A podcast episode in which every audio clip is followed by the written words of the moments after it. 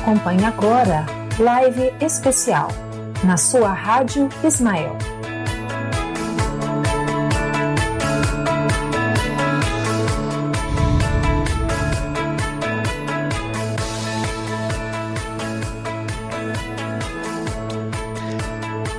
Muito boa noite, amigo ouvinte da Web Rádio Ismael ao redor de todo o mundo.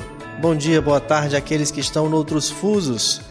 Eu sou Samuel Aguiar e essa é a live especial da Rádio Ismael. Terça-feira, 14 de julho do ano de 2020, nós vamos conversar com você sobre mediunidade e obsessão, segundo Manuel Filomeno de Miranda. Muito boa noite àqueles que estão conosco pelo aplicativo e pelo site da Rádio Ismael. Também os que nos acompanham pela live do Facebook ou no YouTube. Um abraço muito carinhoso para você. Ajude-nos a fazer com que mais corações e consciências tenham acesso a esse conteúdo. Curta, compartilhe, copie o link e envie para os seus contatos de WhatsApp, de Messenger faça com que o assunto mediunidade e obsessão seja mais amplamente conhecido e compreendido. Para cuidar de você que faz parte da nossa plateia virtual, Eline Falcão. Boa noite, Eline.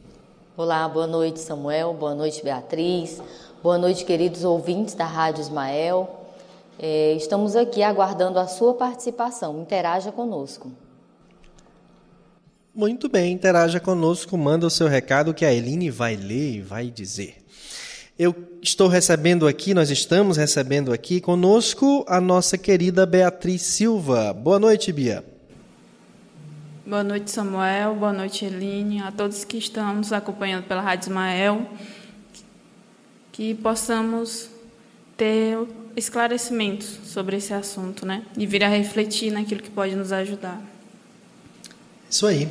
No dia 14 de julho do ano de 1942, na cidade do Salvador, na Bahia, o mundo espírita se despedia de Manuel Filomeno Batista de Miranda, que mais tarde viera a psicografar livros através da mediunidade de Divaldo Pereira Franco, tendo como principal foco de trabalho o tema mediunidade e obsessão. Para comentar sobre as obras de Filomeno e os conceitos por ele tratados, que obviamente não se divergem dos conceitos trabalhados por Allan Kardec, nós estamos recebendo uma das primazias do Nordeste Espírita. Querido amigo e irmão Fábio Souza de Carvalho, que está lá na cidade de Imperatriz, no Maranhão, para conversar com a gente. Fabinho, boa noite, seja bem-vindo aqui na live especial da Rádio Ismael. Boa noite, meu amigo Samuel, boa noite a todos os ouvintes, as pessoas que podem nos ver e participar conosco desse debate, dessa conversa, é, que não deixa de ser uma homenagem muito merecida ao nosso querido Manuel Filomeno de Miranda, que atuou de forma profícua e profunda também, junto ao movimento espírita da Bahia e mais tarde do mundo, é, esteve ao lado de Pititinga e de grandes nomes do movimento espírita, e a partir da década de 70 começou a nos brindar pela mediunidade do Divaldo, com diversas obras aprofundando esse tema mediunidade e obsessão. Então, para nós, de fato, é uma grande alegria estar aqui especialmente com você, meu amigo Samuel, e com toda a sua equipe. Obrigado, Fábio. Que prazer ter você aqui conosco. Gente, vamos curtir, vamos compartilhar. Fábio tem uma mente muito privilegiada e vai nos trazer aqui comentários muito oportunos das obras, dos conceitos que Filomeno trabalha, inclusive de alguns exemplos. Eu quero aproveitar para apresentar é, os livros que Filomeno psicografou por Divaldo. Pela FEB, foi o primeiro, nos bastidores da obsessão, em 1970. Em 1974 veio, que para mim é a mais extraordinária obra dele, que é Grilhões Partidos, mas isso é para mim. Em 76 veio Tramas do Destino, em 82 Nas Fronteiras da Loucura, Em 84, Painéis de Obsessão. Em 88, Loucura e Obsessão. Em 1996, ele publicou Temas da Vida e da Morte. No mesmo ano, Trilhas da Libertação. É, exato. Em 2001, ele publicou Tormentos da Obsessão. Em 2003, Sexo e Obsessão. É, em 2006, Entre os Dois Mundos. No mesmo ano, Reencontro com a Vida. Transtornos psiquiátricos e obsessivos veio no ano de 2009. E já no ano de 2010, ele psicografa através do Divaldo Transição Planetária. Em 2012, Mediunidade, Desafios e Bênçãos. No mesmo ano, Amanhecer de uma Nova Era. E em 2015, Perturbações Espirituais. Todas obras notáveis e que vale muito a pena a gente conhecer. O Filomeno, ele é um dos espíritos mais respeitados no meio espírita no que tange os assuntos que ele trata com muita segurança acerca de mediunidade e obsessão. É, Fabinho, eu queria começar o nosso, o nosso bate-papo hoje perguntando uma pergunta assim mais, mais pessoal. Mas o que que você encontrou na obra de Manuel Filomeno de Miranda a respeito de mediunidade e obsessão que te chamou a atenção? Meu amigo Samuel, as obras é, do nosso querido Manuel, elas têm uma característica muito interessante. A primeira delas é o aprofundamento a respeito das, das diversas formas de obsessão que nós encontramos, principalmente aquelas mais graves.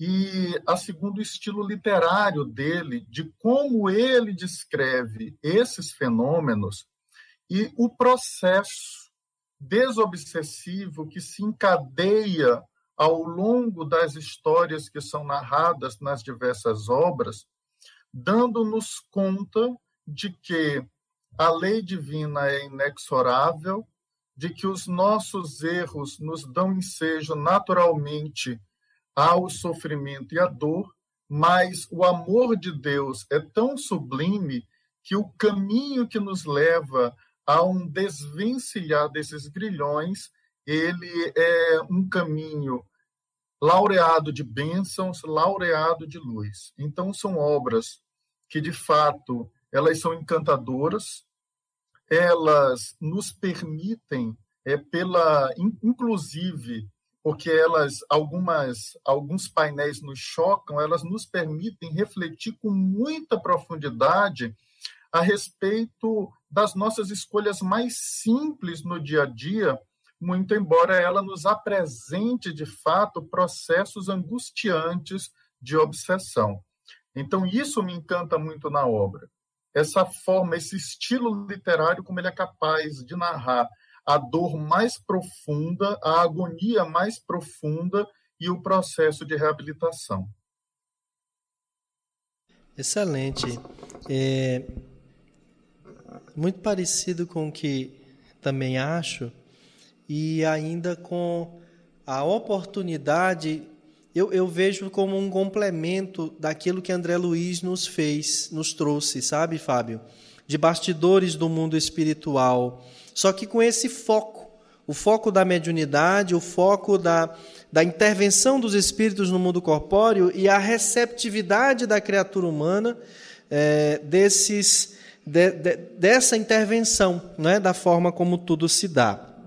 E aí, indo agora para questões mais conceituais das obras, eu queria pedir a você que pudesse nos apresentar a todos os ouvintes e telespectadores é, a, a, a diferença, ou, ou, me expressando melhor, a conceituação que Filomeno faz da, da vinculação dos espíritos mais superiores às pessoas, independente da ostensividade da mediunidade, e a vinculação dos obsessores. O que que permite uma e outra situação, por parte do encarnado, facultar essa vinculação espiritual, tanto do benfeitor quanto de um irmão que o assedia.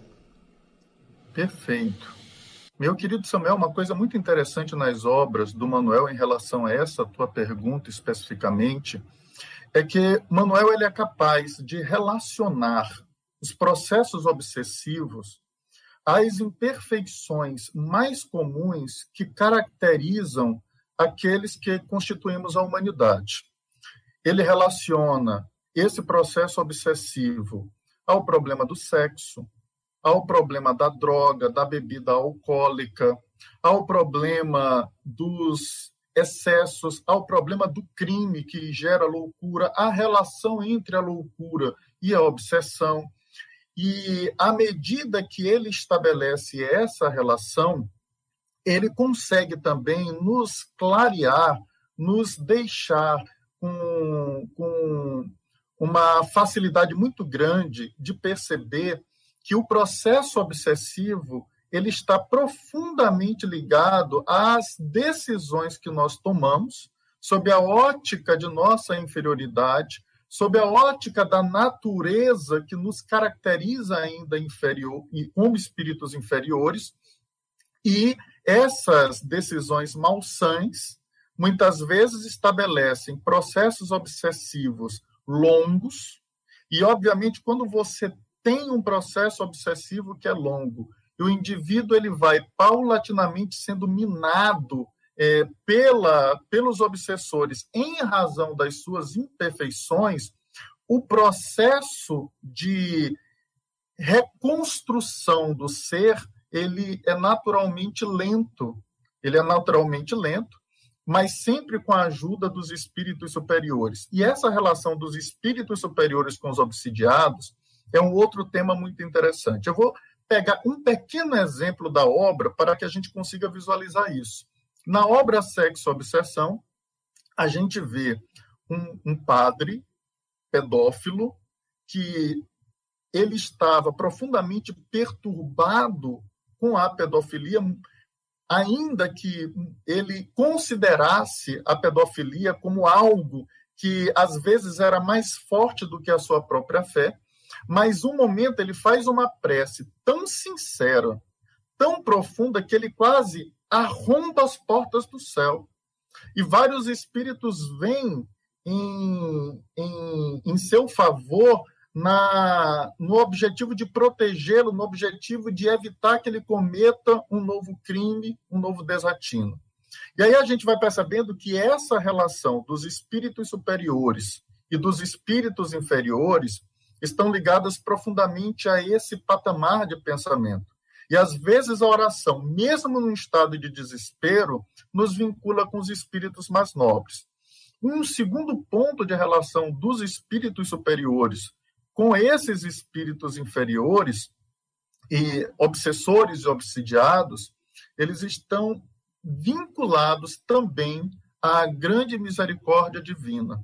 Porque nós encontraremos também cenas onde esses espíritos são remitentes, eles estão em um processo é, de, de revolta e de incapacidade de construir racionalmente a ideia de que devam mudar de posicionamento e ainda assim a presença da espiritualidade maior ela está ali agigantada. Isso a gente vai perceber em alguns hospitais, em algumas narrativas, onde os hospitais eles se apresentam com espíritos que estão agoniados, gritando, revoltados, ebetados, e mesmo assim a luz divina traz o socorro a muito deles. Numa busca tanto de revigoramento coletivo da humanidade em relação a esse tema, é, já que a obsessão é um dos grandes escolhos humanitários, sociais que nós conhecemos nos dias de hoje, seja sob uma ótica individual, de libertação, às vezes lenta, às vezes paulatina, do indivíduo em relação ao seu algoz ou aos seus algozes. Excelente. É, O, o Filomeno ele ficou encarregado de ser assim um porta-voz espiritual de bastidores espirituais da transição planetária, a ponto de ter um livro com esse título, né? A transição planetária, que Divaldo nos informou se tratar de uma trilogia, porque foi o Transição Planetária em 2010, aí veio o Amanhecer de uma Nova Era em 2012, e concluindo, concluindo essa trilogia, o Perturbações Espirituais. Em todos temos um elemento em comum. É o fato de que é, os espíritos estão presidindo as atividades que fundamentalmente acontecem de transformação no mundo material. Os espíritos desencarnados. O que corrobora com aquela questão do livro dos espíritos de que, de ordinário, são eles que nos dirigem. Então, eu queria fazer uma correlação com isso, Fábio, com o momento que a gente está vivendo e dizer que é, nós podemos, a partir do que a gente lê de Filomeno de Miranda, afirmar, e aí eu pergunto se você concorda com isso, que nunca tivemos um momento de tanta interferência espiritual quanto agora. Por duas razões. Primeiro, o fato de uma transição para um momento mais especial do planeta, que é chegar a um mundo de regeneração é algo mais evoluído moralmente falando. E o segundo, que é um instante em que a mediunidade é, está cada vez mais divulgada por si mesma. Independente de religião, de, de, de, localidade, as pessoas estão aflorando a mediunidade, estão mais sensíveis às percepções espirituais. E, claro, a, a, a, a par dessas percepções estão as suas condições psicológicas, emocionais e daqueles que delas se aproximam, além da psicosfera do ambiente, do país, da região em que estão inseridos.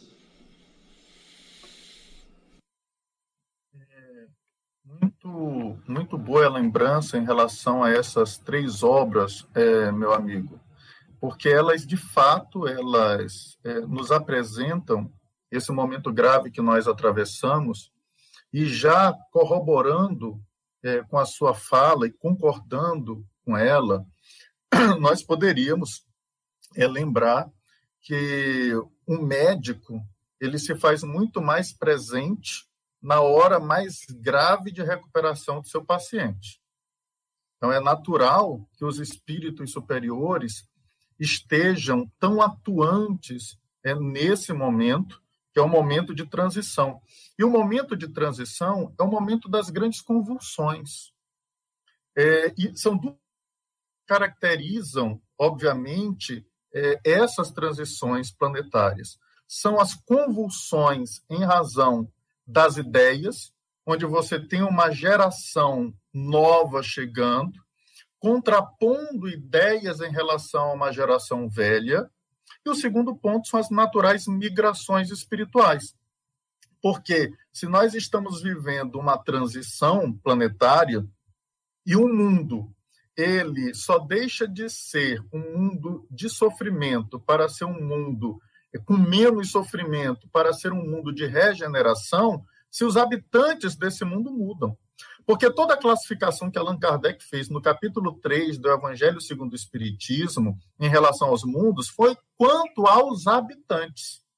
A gente não vê nenhuma classificação tocando ao tipo de, de, de matéria que o mundo é formado. Não, o que caracteriza, o que classifica os mundos são os habitantes.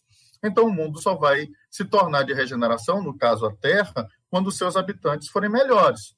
E para que esses habitantes sejam melhores, aqueles que têm uma resistência na melhoria, eles precisam sair para que outros ocupem esse espaço e haja os naturais e necessários saltos para que o mundo ele de fato venha se tornar melhor.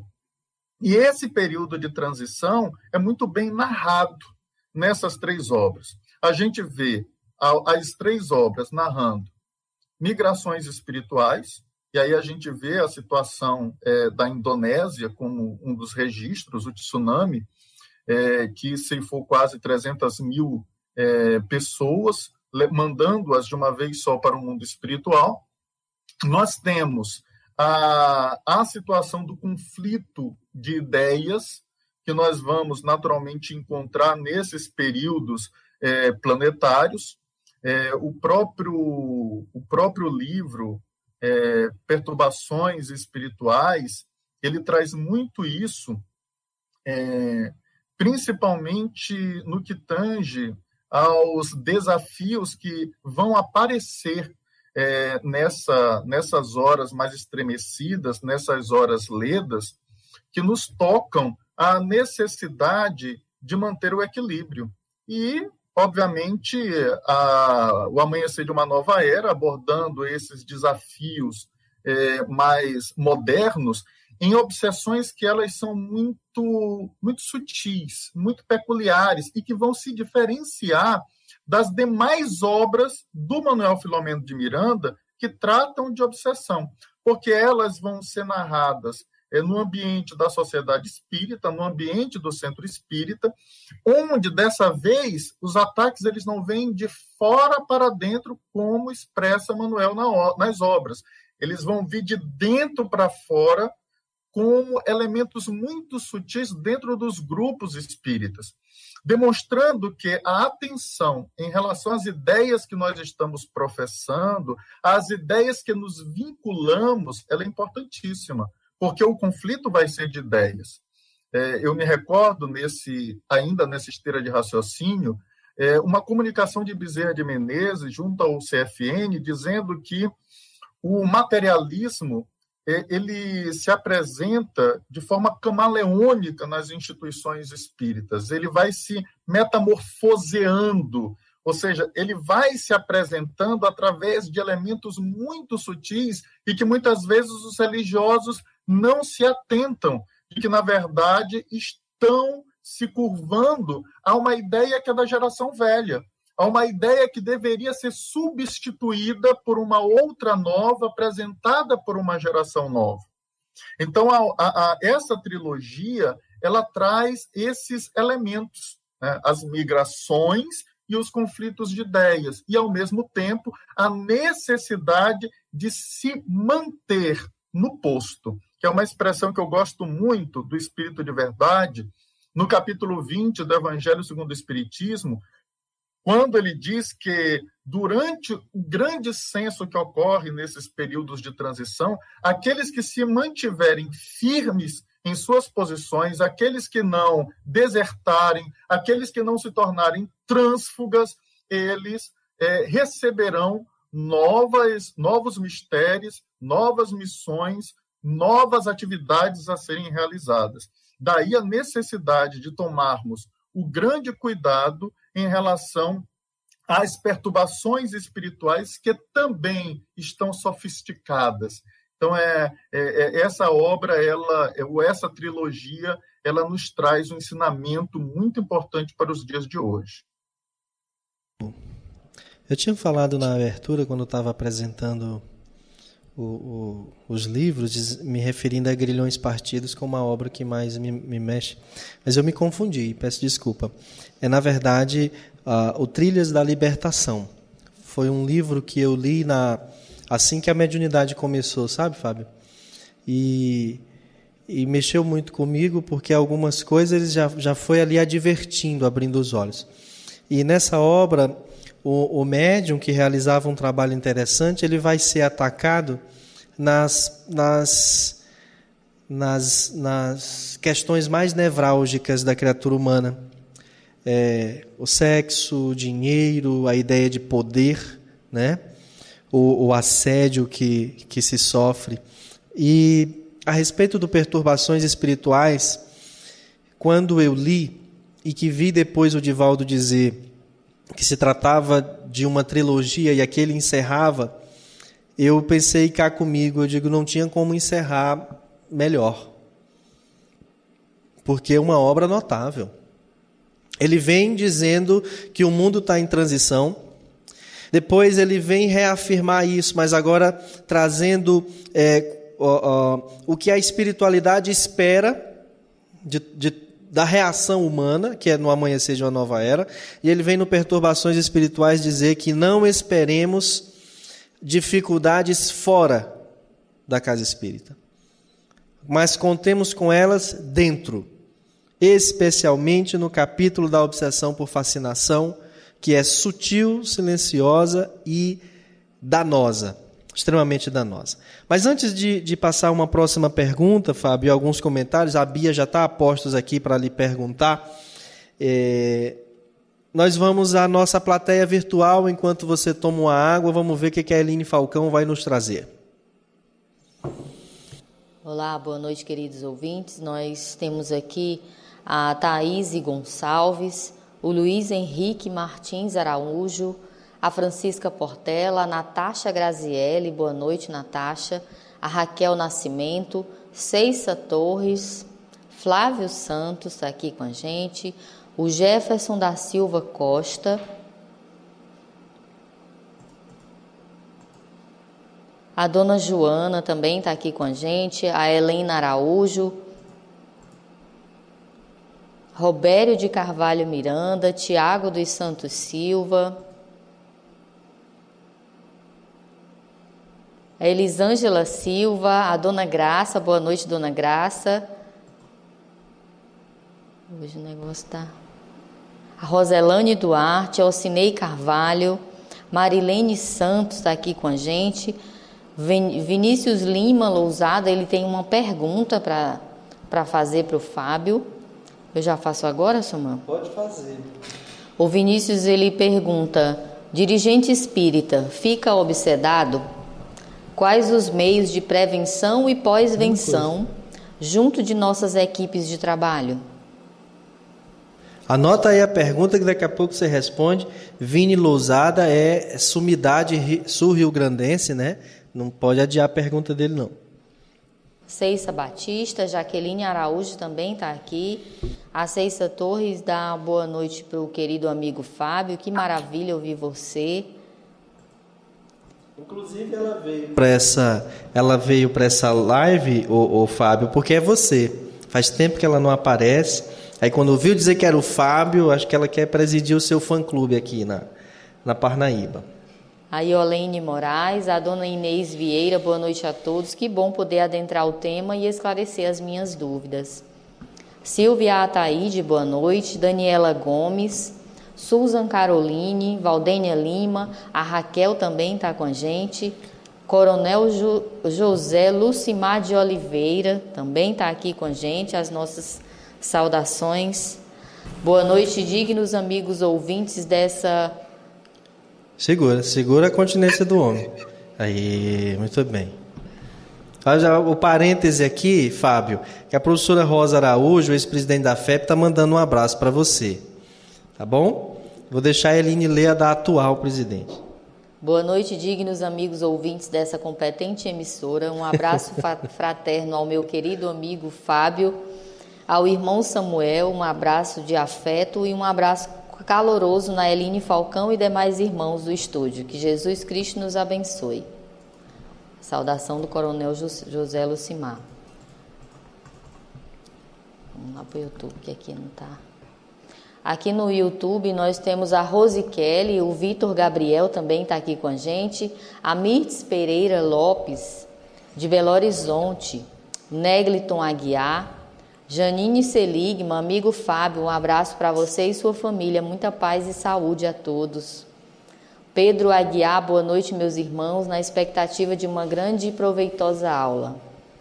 Neide Tomizawa, boa noite. Roberto Neves, o Mano também está aqui com a gente. A Socorro Cavalcante. Ana Ferreira, boa noite, amigos. Fábio, que bom ouvir você mais uma vez. Rosa Cristina, Zilda Cunha Aguiar, assunto pontual e fundamental importância. Janice Joyce Monte Carvalho, boa noite, amigos. O Maranhão participando da live. Que Beleza. Bom. Graça Chaves, Almera Dias dos Santos, Aldilamar Adler, o Asteriza ou Vasteriza. Vasteriza Maiara. Maiara, boa noite. Orígenes Rezende, Deus abençoe o comprometimento de cada um do grupo. Suzane Martins, Edileuza Núbia. Daqui a e pouco tem mais, as... né, Aline? É, tem mais tem um mais. bocado aqui, mas daqui a pouco tem mais. Tem a Dona Graça, tem a Presidente Cristina, tem um monte de gente para falar, para ser mencionado.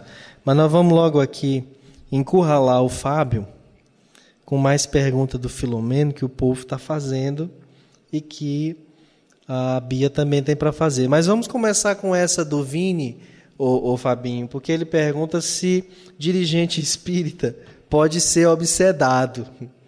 É, eu não vou me meter nessa resposta. Eu, eu peço a gentileza que você, que é um poeta é, mais iluminado, responda isso e que não jogue nenhum tipo de verde para mim, por favor. é, o dirigente espírita ele pode ser obsidiado porque nenhum de nós possui qualquer privilégio em relação aos efeitos naturais dos nossos pensamentos, dos nossos atos, das nossas decisões. Ainda que nos coloquemos à frente de instituições religiosas, sempre vamos colher daquilo que plantamos, sempre vamos ter como resultado, como consequência, aquilo que fizemos. E por isso, o dirigente espírita ele não será uma exceção, como não é uma exceção o padre, não é uma exceção o pastor, não é uma exceção o monge budista. Nenhum de nós é exceção. A lei é inexorável, a lei vale para todos. E se ela se aplica ao mais simples dos homens dentro de uma estrutura social estratificada, ela vai, nas instituições religiosas, também se aplicar àquele que viola naturalmente a lei divina. Mas, em relação ao dirigente espírita, eu trago aqui uma preocupação a mais. É, então, aqui a gente não está afastando a possibilidade de obsessão, a gente está trazendo uma agravante diante do papel que um dirigente espírita ele possui. E por que nós falamos dessa agravante nesse momento? Porque durante esse período de transição, nós temos problemas que tocam aos movimentos religiosos, tanto de natureza individual, às pessoas que compõem as religiões como fenômenos sociais, mas também problemas de natureza coletiva, já que, como nós estamos num embate de ideias, aqueles que querem que se permaneçam as ideias retrógradas do ódio, do egoísmo, da concupiscência, eles naturalmente vão atacar coletivamente as instituições que defendem as ideias novas do Cristo. Nessa perspectiva, Divaldo Pereira Franco já nos alertou que existem falanges inteiras de espíritos que vem trabalhando para atacar o cristianismo. E o espiritismo é hoje uma das maiores expressões do cristianismo. O que coloca as pessoas à frente da instituição como alvos adrede escolhidos por falanges de espíritos inferiores, que além de encontrar as suas imperfeições gerando um problema de natureza pessoal, de natureza individual, trazem também objetivos de natureza coletiva, que é tornar o espiritismo uma doutrina cheia de dúvidas para as pessoas, até mesmo porque é comum que nós confundamos os profitentes de uma religião com os valores dessa religião confundamos o cristão com o cristianismo, o espírita com o espiritismo. E se você leva um centro espírita à bancarrota, isso é uma vitória para a retaguarda. Isso era uma vitória para os espíritos inferiores. Então, eles irão trabalhar para que você se envolva em um problema é, de tal envergadura que todo o movimento espírita venha a ser comprometido, ainda que isto esteja vinculado a uma imperfeição que é sua, a um defeito moral que é seu. Por isso, a vigilância e a oração são tão necessárias nesse momento. E aí a gente começa a falar da prevenção na pergunta a partir disso. Se nós somos grandes alvos, a nossa vigilância precisa ser maior. Vejamos que nos momentos mais graves da vida do Cristo, ele, antes das decisões tomadas, estava em profundo estado de oração. Orou tanto no horto que aqueles que o acompanhavam não aguentaram e dormiram. E dormiram, caíram em sono. Às vezes, se deslocava para o deserto para entrar em profundo estado de oração, mas também de vigilância. Agora que nós estamos em uma quarentena, essa vigilância ela precisa ser duplicada, porque a internet ela está sendo de um lado invadida de forma organizada pelos religiosos, mas por outro lado, ela se tornou um grande ambiente de crimes, de desvarios, de devassidão. E ela é um espaço muito aberto para que nós sejamos vítimas, é, quando não vigilantes, quando não protegidos pela oração, de problemas seríssimos e que podem não só comprometer individualmente aquela pessoa, como pode também trazer problemas sérios para o movimento. Isso não quer dizer que o movimento ele será é, destruído por causa do equívoco de uma pessoa, da obsessão de uma pessoa. E Allan Kardec já nos alertava a respeito disso. Ora, um charlatão na química não pode comprometer a química inteira. Um charlatão na matemática não pode comprometer a, ma a matemática inteira. Mas isso ainda é um despertar da grande maioria, que, como eu disse outrora, ainda confunde o cristão com o cristianismo, o espírita com o espiritismo e assim sucessivamente.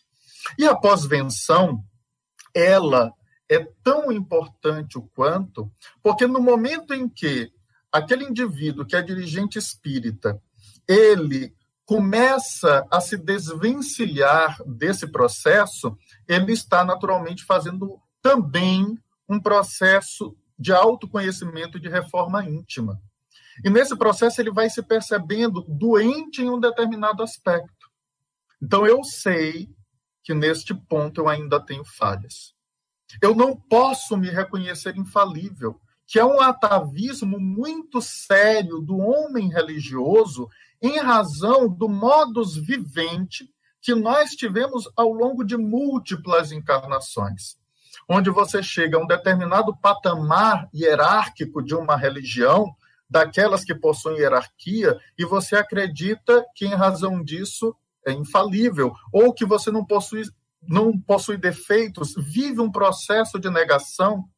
Daí, à medida em que você reconhece que aquele ponto é um ponto onde os espíritos inferiores eles podem aguçar erros, equívocos, é ali que eu tenho que centrar todos os meus esforços para domar a inclinação ruim, para domar a imperfeição, e aí você vai perceber que esse processo, ele não é um processo instantâneo, porque em regra nós não damos saltos quânticos. Em regra, nós não nos transformamos da água para o vinho instantaneamente. Então, se eu sei que esse é um defeito meu e que eu preciso me abster deste ou daquele comportamento, eu começo a regrar a minha vida nesse aspecto a fim de que eu não venha cair. Digamos que eu perceba que o grande problema de todo o processo obsessivo tenha sido a minha vaidade. Se eu consigo identificar isso, todo o processo de pós-venção é reconhecendo essa imperfeição e sempre a vigiando para que eu não caia na mesma esparrela mais tarde. É, eu queria fazer duas colocações sobre isso, Fábio. A primeira é de que eu estava vendo um amigo dizer na rede social que o presidente é muito atacado é, por, por oposição, por imprensa. E eu, pensando comigo, entendo que um dos motivos dele ser muito atacado é o cargo, é a função. Na casa espírita, toda vez que um tarefeiro, que começou lá atrás como um frequentador, um paciente, e se torna um tarefeiro e mais tarde um dirigente, vai coordenar uma pasta, um grupo de estudo, ele começa a assumir uma posição de destaque.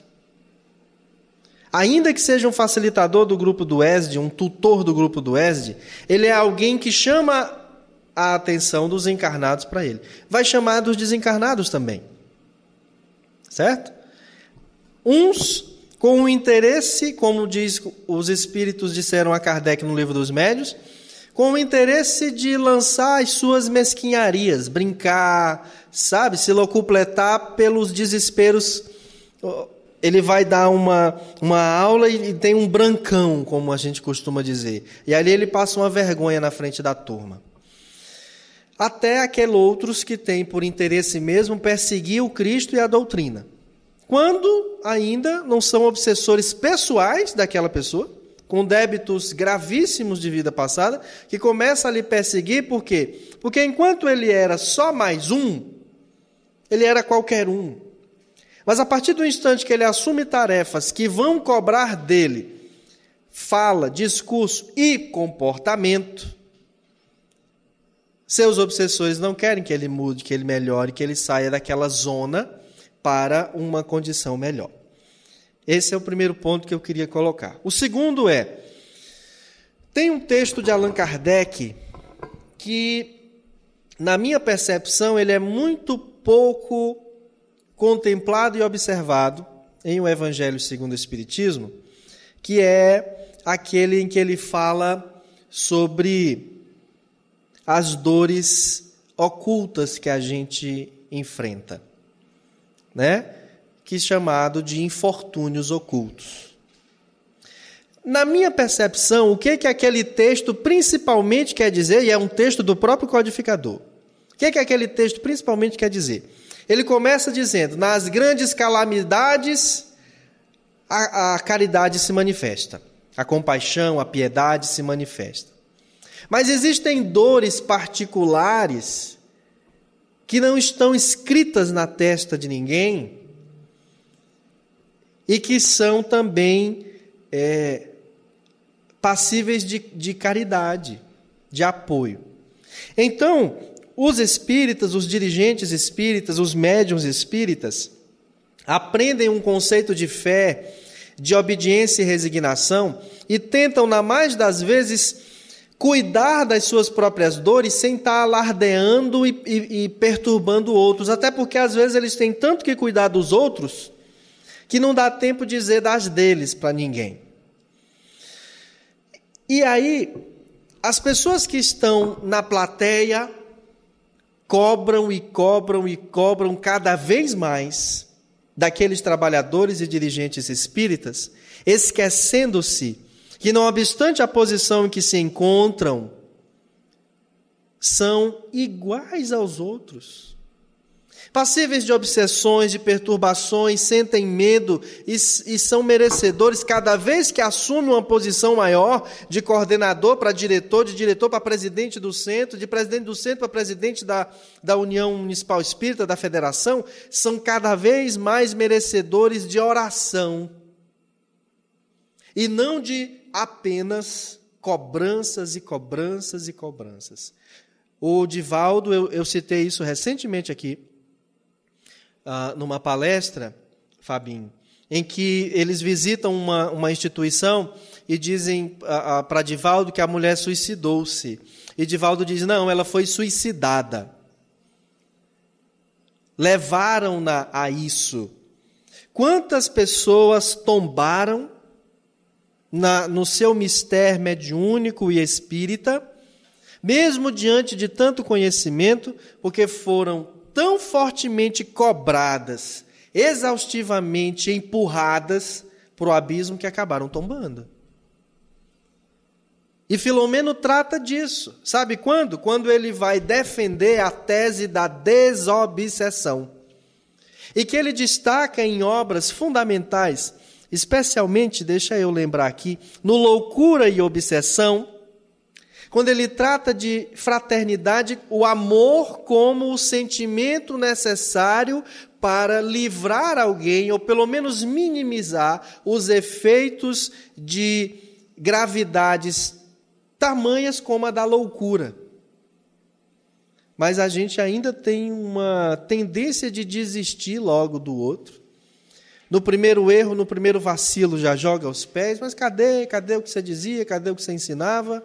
E ficam ah, fica essa relação turvada e tumultuada. Lá em Perturbações Espirituais, ele também trata disso. E trata com bastante propriedade. Obrigado pelo parêntese que você me deu, prometo que eu não me meto mais. Mas a, a Bia tem uma pergunta aqui para você. Vamos lá, Bia. Boa noite, Fábio.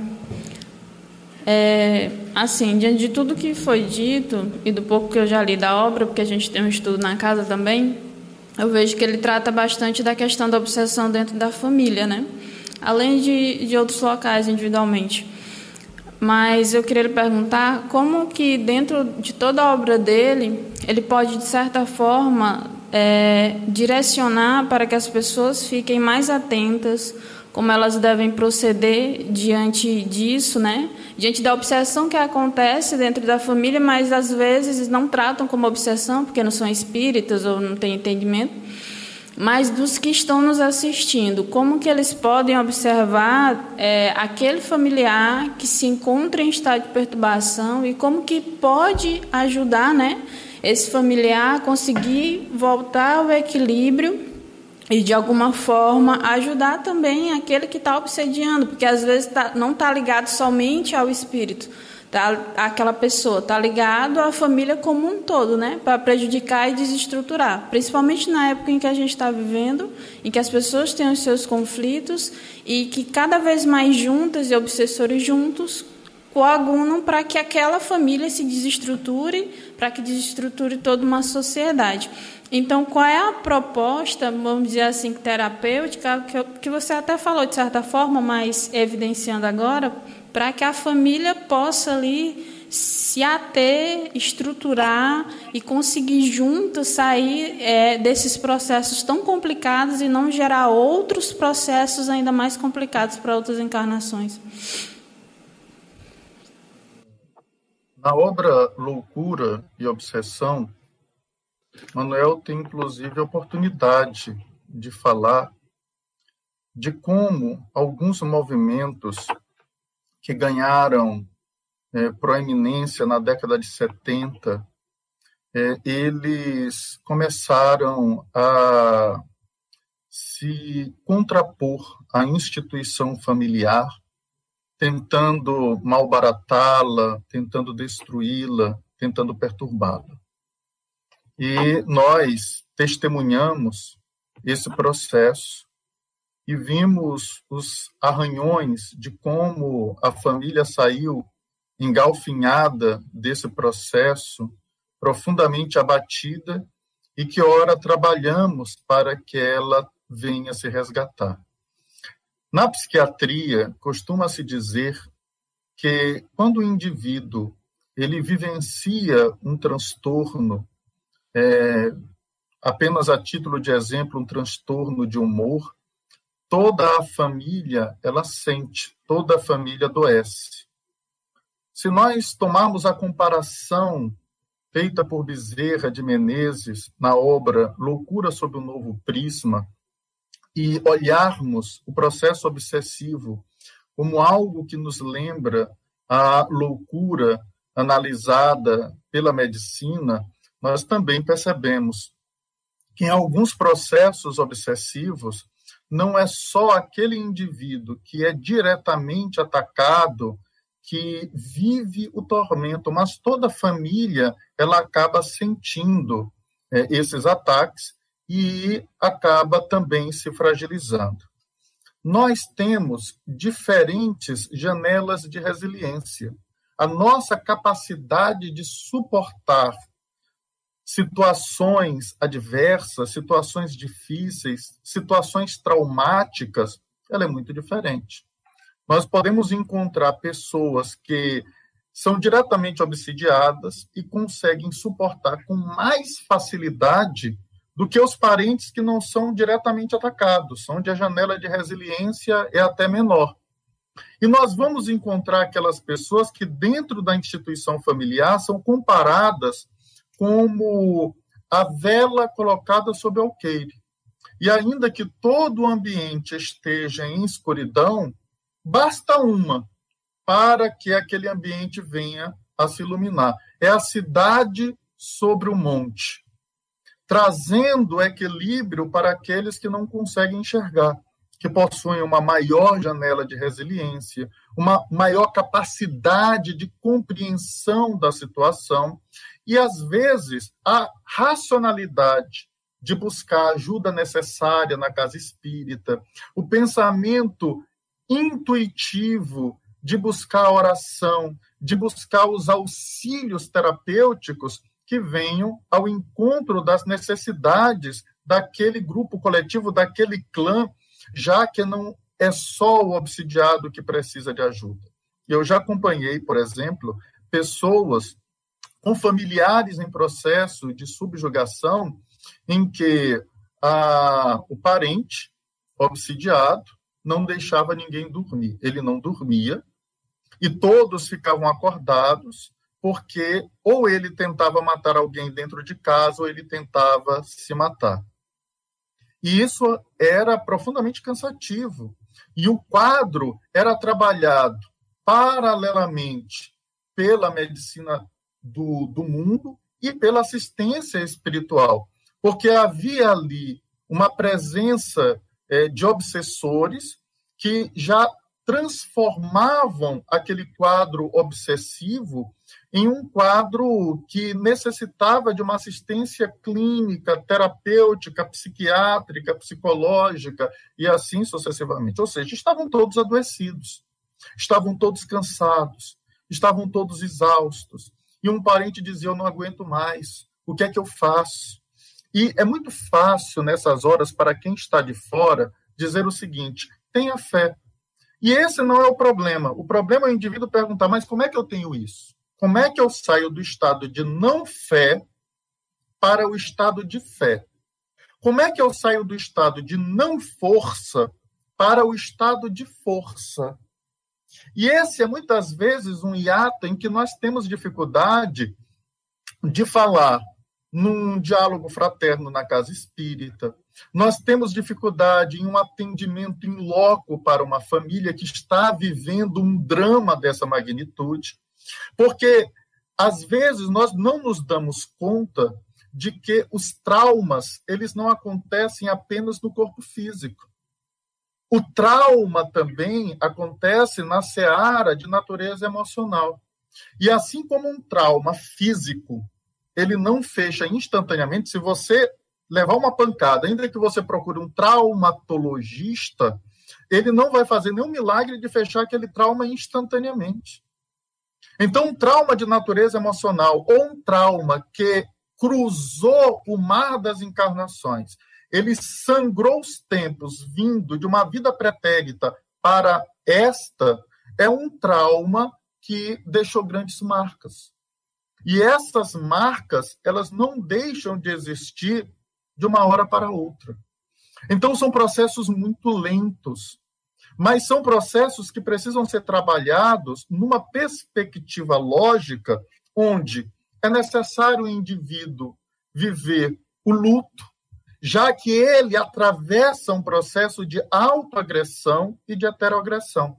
Ele não é agredido apenas pelos espíritos obsessores, ele também se agride. Porque a culpa que muitas vezes ele se depara com ela no mundo espiritual durante o período do sono, se transforma mais tarde em verdadeiros autofantasmas, em processos auto-obsessivos. E isso vem, vai minando as forças daquele espírito. E à medida que você vai trabalhando é, essa perspectiva de que o rancor, de que esse sentimento de culpa não vai ajudá-lo por completo nesse processo de autorrestauração, que essa raiva de si mesmo, que essa necessidade de auto-perdão faz parte do processo terapêutico, mas também a vontade de mudar e observar a presença divina como um conjunto de elementos que colaboram para essa transformação. Porque a nossa percepção divina ainda é uma percepção castradora, é de um Deus cruel, onde eu cometi o crime, eu preciso passar por uma mortificação, eu preciso me autopunir, e parece que o processo obsessivo faz parte desse processo de punição, por isso eu não quero me desvincular dele. E às vezes eu vivo aquele sofrimento. E, obviamente, eu estou trazendo aqui um pequeno nicho dos processos obsessivos, porque muitas vezes o indivíduo que está vivenciando a obsessão não quer sair porque já se alimenta desse processo, porque ele toca algumas imperfeições, como é o caso do sexo, como é o caso do poder, e assim sucessivamente. Então, se nós não temos um olhar para a raiz do processo, para o mal que está causando desgaste naquela instituição familiar, é muito difícil apresentarmos qual é a melhor terapêutica e a melhor proposta. Porque para alguém que está profundamente cansado, alguém que está sendo conduzido pelo sistema límbico de recompensas e não consegue raciocinar, fazer uma prece, construir racionalmente um texto é muito difícil. Fazer uma leitura é muito difícil. Às vezes é necessário retirá-lo daquele ambiente fluídico pesado através dos passes, das vibrações, para que ele possa, ou eles possam, encontrar esse processo restaurativo, esse processo desobsessivo, utilizando as expressões do Manuel e aqui repetidas pelo querido Samuel, e encontrarem naturalmente a paz no porvir. Muito bom. Quando você respira, toma uma água e, e o Manuel Filomeno de Miranda, que está aí do seu lado, respira também, eu vou pedir para a Eline Falcão ver aqui o que, que a nossa plateia virtual está nos dizendo. Eline Falcão. Um abraço aqui para a dona Andora, a Bárbara Rocha Capoterapia, Jacilda Santiago, Gilmar Bazin, única Bárbara que nos assiste, né? A Cristina Maria Miranda também está aqui com a gente, a nossa atual presidente da FEP. Um abraço aos amigos queridos Samuel e Fábio Carvalho. A Jacilda, ela faz um questionamento, mas será que os habitantes estão melhorando? Pois vejo pessoas tendo atitudes tristes. Um abraço para Roselane Duarte, a Sandra Caldas, a Maria Adélia Ramos, a Adriana Castrequini, boa noite. Ela nos, nos fala de Ribeirão Preto. Maria de Fátima Cardoso, a dona Fátima, a Alessandra Araújo de Araioses, no Maranhão. Solange Silva, Anícia Fontinelli, devemos orar e vigiar a todo instante. Naldo Fontinelli LN. O David Senhorinho também está assistindo aqui com a gente. Francisca Portela, live perfeita. A Meire Leite, boa noite, Meire. A Dália Monteiro, de Teresina, no Piauí. Parabéns por estas palestras esclarecedoras. Aqui no YouTube, a gente tem a Almera Dias, está aqui com a gente, a Graça Chaves, Janice Joyce, boa noite, amigos, Maranhão participando da live. A Suzane Martins, Edileuza Núbia, a Clauciane Holanda de Barras, no Piauí. Marlo Eric, boa noite. Maria da Conceição Rodrigues. Carlos Gentil, de São José de Ribamar, Maranhão. O Marlo Eric, que é do Tocantins, né?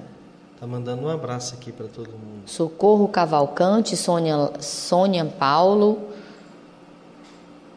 Marco Eric, é, boa noite, Fábio, e a todos da rádio. Kelma Castro, boa noite. Muito bom ouvir o Fábio Carvalho sempre. Francisco de Assis Aguiar, amigo Fábio, feliz em revê-lo. O obsediado também não obsedia alguém? É uma pergunta que ele faz.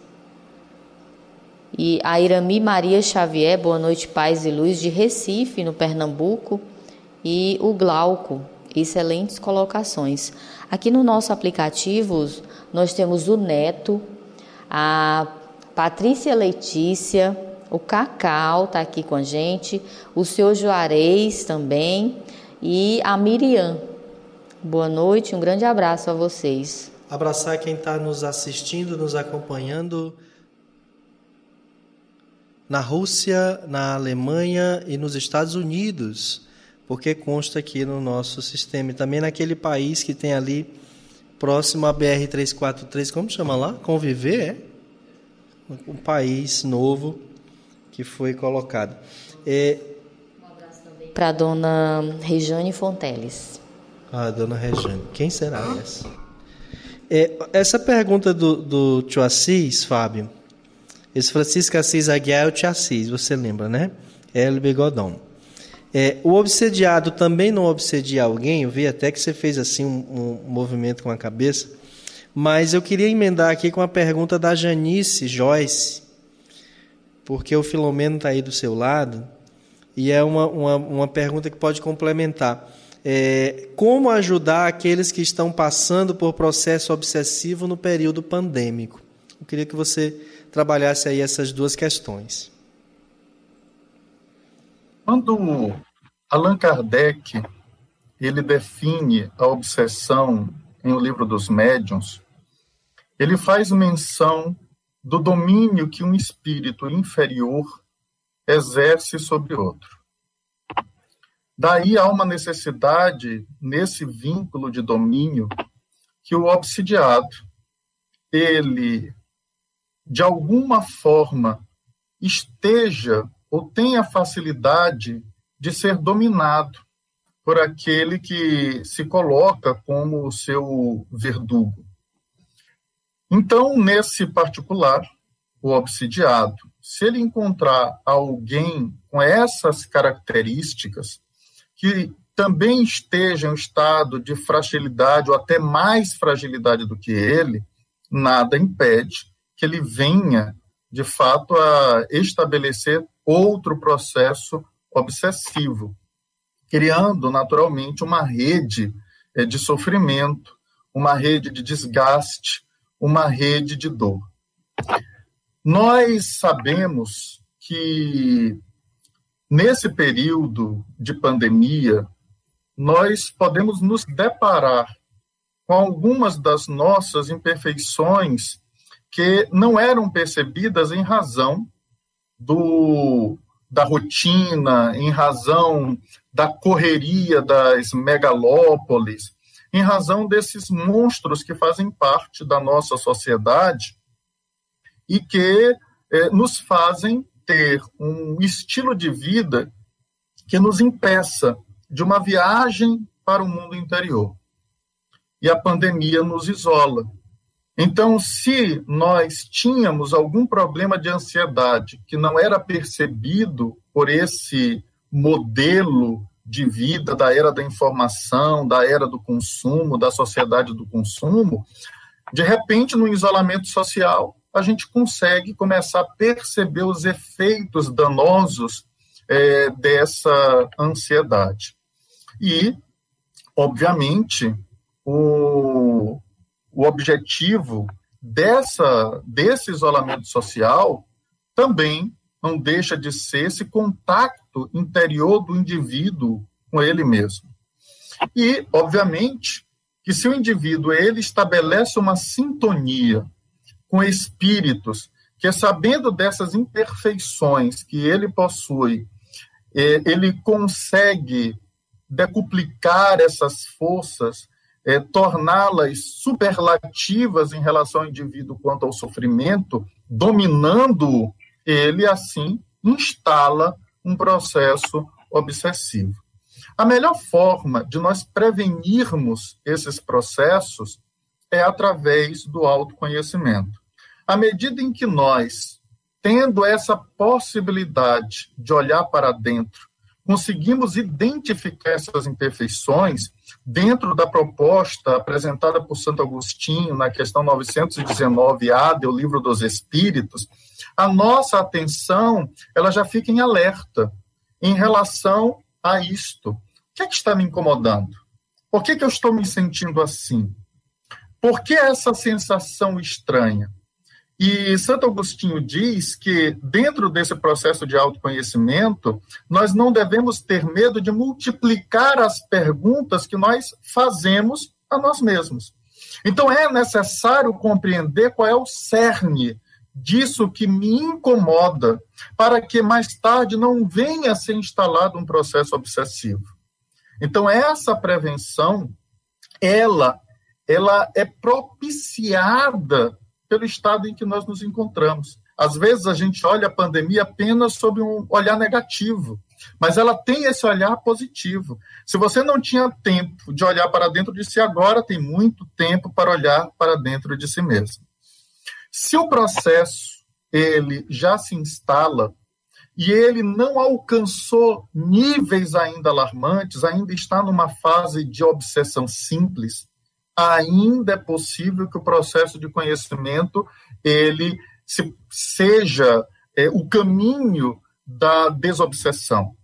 À medida que você identifica uma espécie de monoideia, um pensamento constante que não sai da sua cabeça. Você quer se desvencilhar desse pensamento e não consegue, porque ele é insistente. Você quer pensar em outra coisa, mas esse pensamento sempre vem você pode estar vivendo um processo de obsessão simples, onde o seu anjo de guarda pode até tentar se comunicar a outros espíritos familiares, mas não consegue. Você está ligado, está vinculado a essa entidade que vai fixando um tipo de pensamento. Ora, se você percebe esse pensamento, esse pensamento te faz mal, esse pensamento não traz uma proposta boa, esse pensamento não é edificante, comece a substituí-lo. Comece a ler um outro tipo de livro, a ver um outro tipo de filme, a se valer de um outro tipo de comportamento que para você seja saudável. E à medida que os espíritos que tentam obsidiar ou que já estabeleceram esse domínio percebem essa resistência e percebem que essa resistência vai superar o domínio, eles vão se afastando. Podem até ficar em espreita, esperando que você caia novamente mas aí a vigilância vai estabelecendo essa espécie de psicosfera protetora para que você não venha escorregar novamente.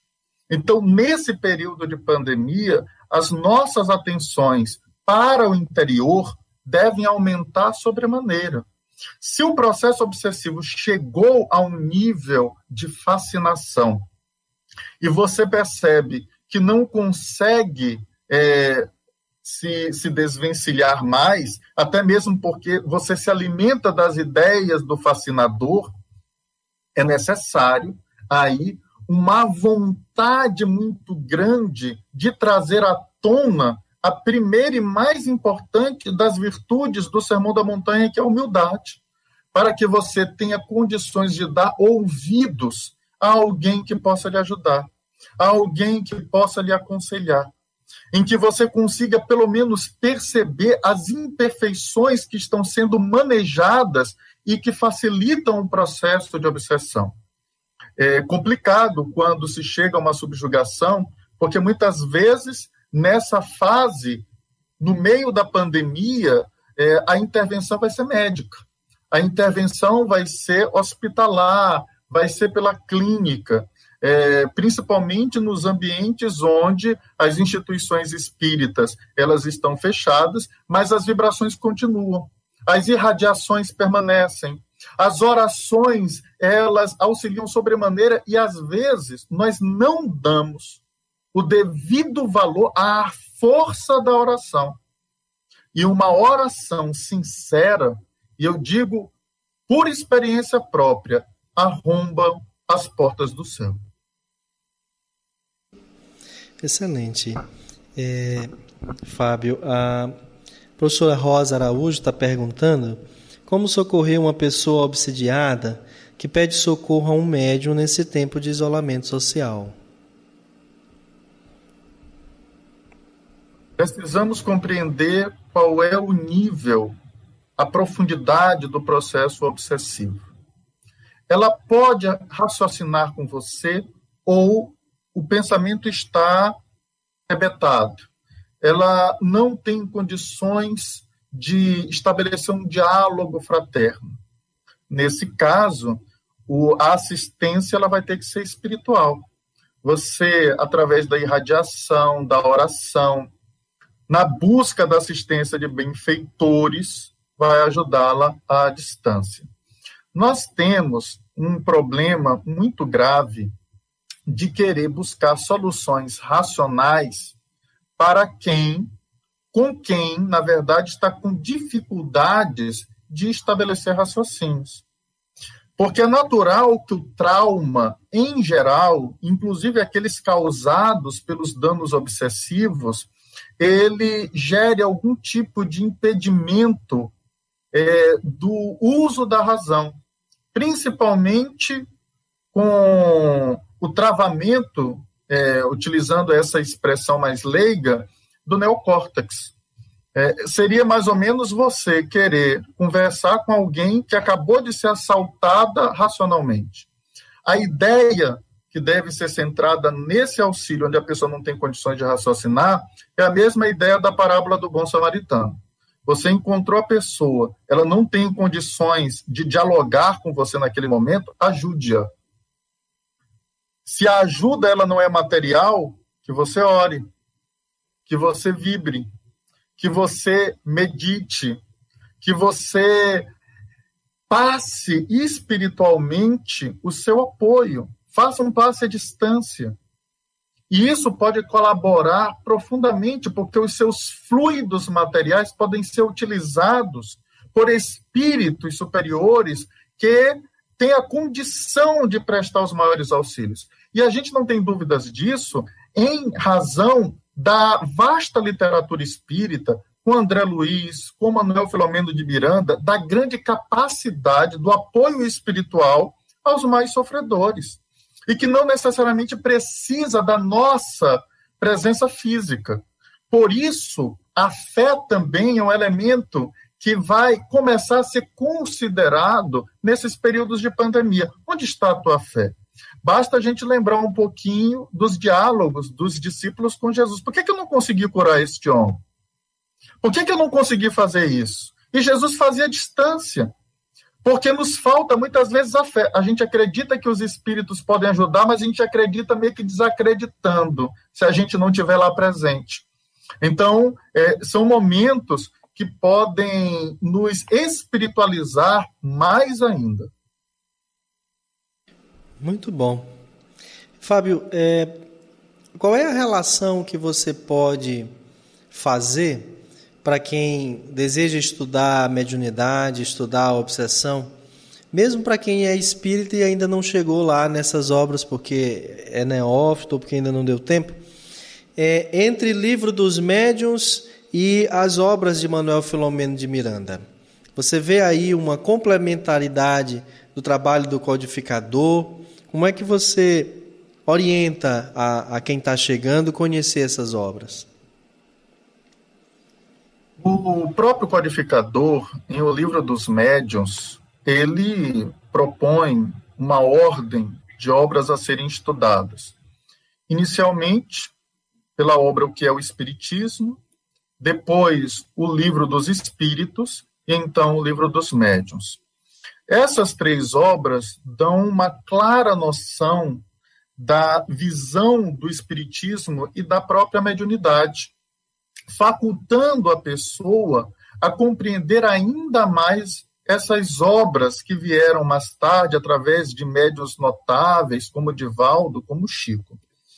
Porque se você não tem essa visão, essas obras elas não farão muito efeito. Eu me recordo é, de uma conversa que tivemos com o Peixinho uma vez, em que o Peixinho ele, ele deu de presente o livro Nosso Lar a um amigo.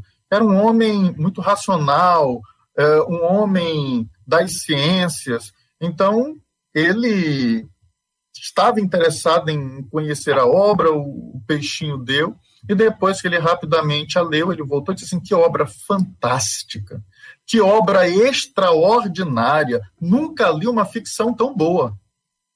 Ou seja, sem a base do pensamento de Kardec, para ele aquilo não passava de uma bela ficção. Então, se você entrega para um cineasta, por exemplo, uma obra como Sexo Obsessão, ele pode pensar num excelente filme, mas para ele não sai a ideia de que tudo seja uma ficção porque ele não tem nenhuma base que dê a ele uma sustentação de que aqueles acontecimentos são de fato reais. Excelente. Bia? É, diante disso, é, essa questão da obsessão, propriamente sendo, na obra de Filomeno, numa das obras que a gente estudou, que eu achei bastante interessante, é a, a última que a gente estudou é Tramos da Obsessão, que a gente até não terminou né, o estudo. E lá falava bastante dessa questão do, da obsessão a ponto de chegar a trazer a loucura né, para a própria criatura. É, diante disso, o que Filomeno nos apresenta, né, para que chegue a esse ponto, propriamente dizendo, para que a pessoa chegue a desistir de tudo, ou chegue, nesse momento, por exemplo, está passando por, por, um processo de obsessão grave. E, a, a, como você falou da questão das monoideias, né, que são colocadas, as hipnoses que são feitas quando as pessoas estão desdobradas. Então, diante disso, como que ela pode proceder para que ela não venha a apagar, vamos dizer que a fé, propriamente dizendo, que pode passar por aquele problema, de que forma ela pode proceder para conseguir, de algum jeito, ter esperança, reacendendo isso e se posicionando firmemente, né, para não desistir, até porque a, a, obsessão propriamente dita está, como você falou, clareando um novo horizonte daquilo que ela deve melhorar em si mesma. E ela tem que ter essa coragem de fazer esse movimento, né? Seja por terceiro, seja por si próprio. Então, na, na, na própria obra, como que pode ser apresentado este movimento de fé mesmo para que a pessoa não desista e consiga passar por, por, por, por este problema de forma mais, vamos não dizer tranquila, mas que veja a luz né, no fim do túnel. Essa é uma pergunta é, muito interessante, porque, no geral, fora inclusive dos processos obsessivos, mas considerando o nosso próprio modelo evolutivo, nós mudamos a perspectiva quando uma outra já não responde às nossas necessidades. Quando ela nos incomoda de tal forma que nós não encontramos alternativas que não seja a mudança. É como se nós estivéssemos naquela, naquela caverna de Platão, que ele apresenta na obra República, e, e enquanto a caverna ela responde aos nossos anseios, não nos interessa sair dela. Então, imagine alguém que vive um processo obsessivo é, em razão do sexo, mas aquilo ali lhe interessa, ele gosta. Então, ele, na verdade, não vai procurar nenhuma fresta que esteja é, trazendo alguma luz para essa caverna. Não interessa, porque ele está ainda se nutrindo dessas experiências. Quantos ébrios, quantos toxicômanos, quantos é, homens poderosos não estão envolvidos em graves processos obsessivos, mas eles estão é, se sentem de alguma forma bem com esse Estado, não querem que o Estado mude. eles não sentem essa necessidade. Não houve neles nenhum elemento de despertar para essa mudança. Já existem outros que esse estado já começa a incomodar.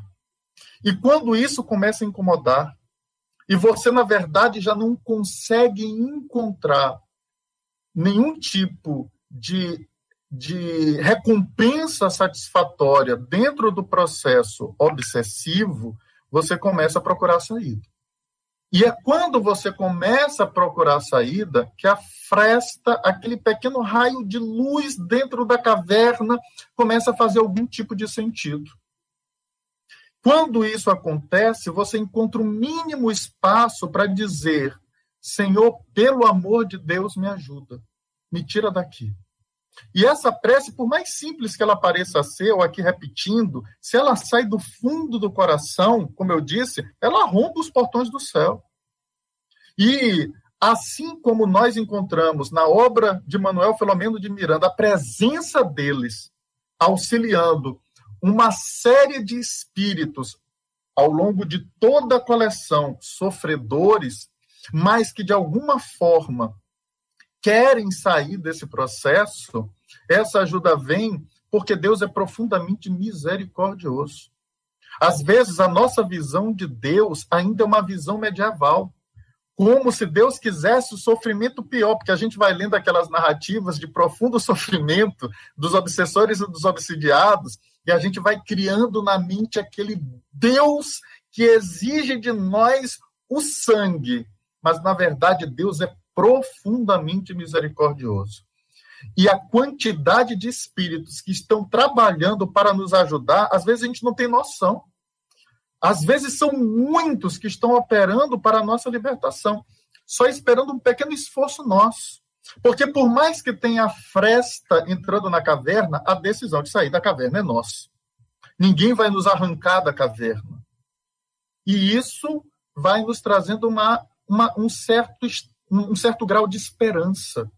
Porque nós sabemos que, por maior que seja o sofrimento, vai ter uma saída.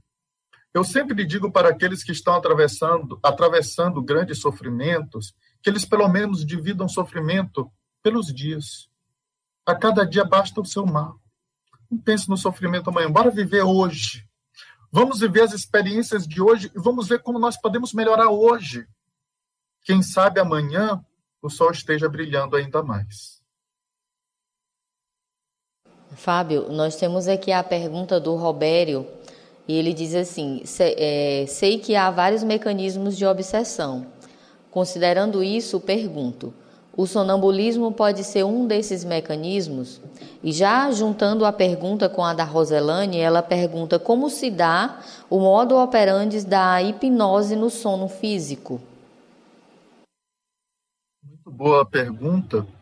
O sonambulismo, na verdade, é um estado alterado de consciência, é um fenômeno de natureza anímica, em que o espírito, mais liberto do corpo do que no estado de sono, ele consegue utilizar o próprio corpo para fins que ele almeja, que ele, ele busca, enquanto está desligado parcialmente do corpo, é, nesse estado é, profundamente alterado da consciência. É, é um desligamento tão maior do que no sono que essas experiências sonambúlicas elas não são lembradas quando o espírito volta a assumir o corpo no estado de vigília. O sonambulismo, ele como fenômeno anímico, ele pode se entrelaçar com o fenômeno mediúnico.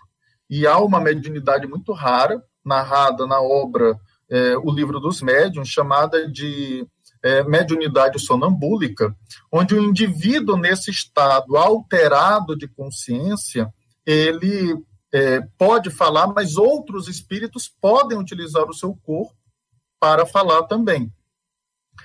Como o estado alterado de consciência, ele pode ser natural e ele pode ser provocado. Então, alguém, através da hipnose, pode levar o indivíduo ao sono e pode levar o indivíduo a um estado mais profundo, como o sonambulismo. E aí a gente vai perceber que existem pessoas que têm mais facilidade para entrar nesses estados alterados em razão da própria estrutura física, como colocam os espíritos em O Livro dos Espíritos. É, existem pessoas que são mais facilmente hipnotizadas, outras mais dificilmente hipnotizadas.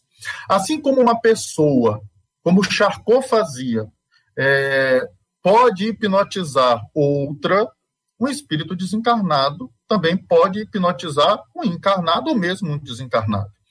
Nós encontramos, é, se não me falha a memória, na obra é, Sexo e Destino, de André Luiz, é um caso de um espírito que hipnotiza o outro, se não me falha a memória, é, em um bar, a fim de que ele não cometa uma ação agressiva. E ele, de repente, começa a sentir um sono, um sono, um sono, senta e não dá cabo a, ao objetivo que ele é, queria no momento.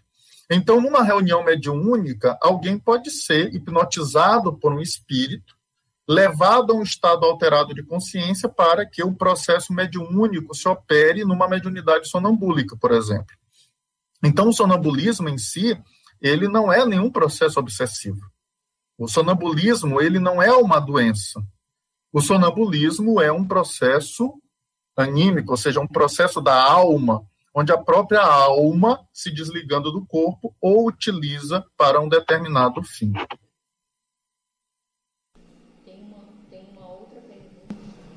Tem uma outra pergunta aqui, Fábio, da Tânia Maria.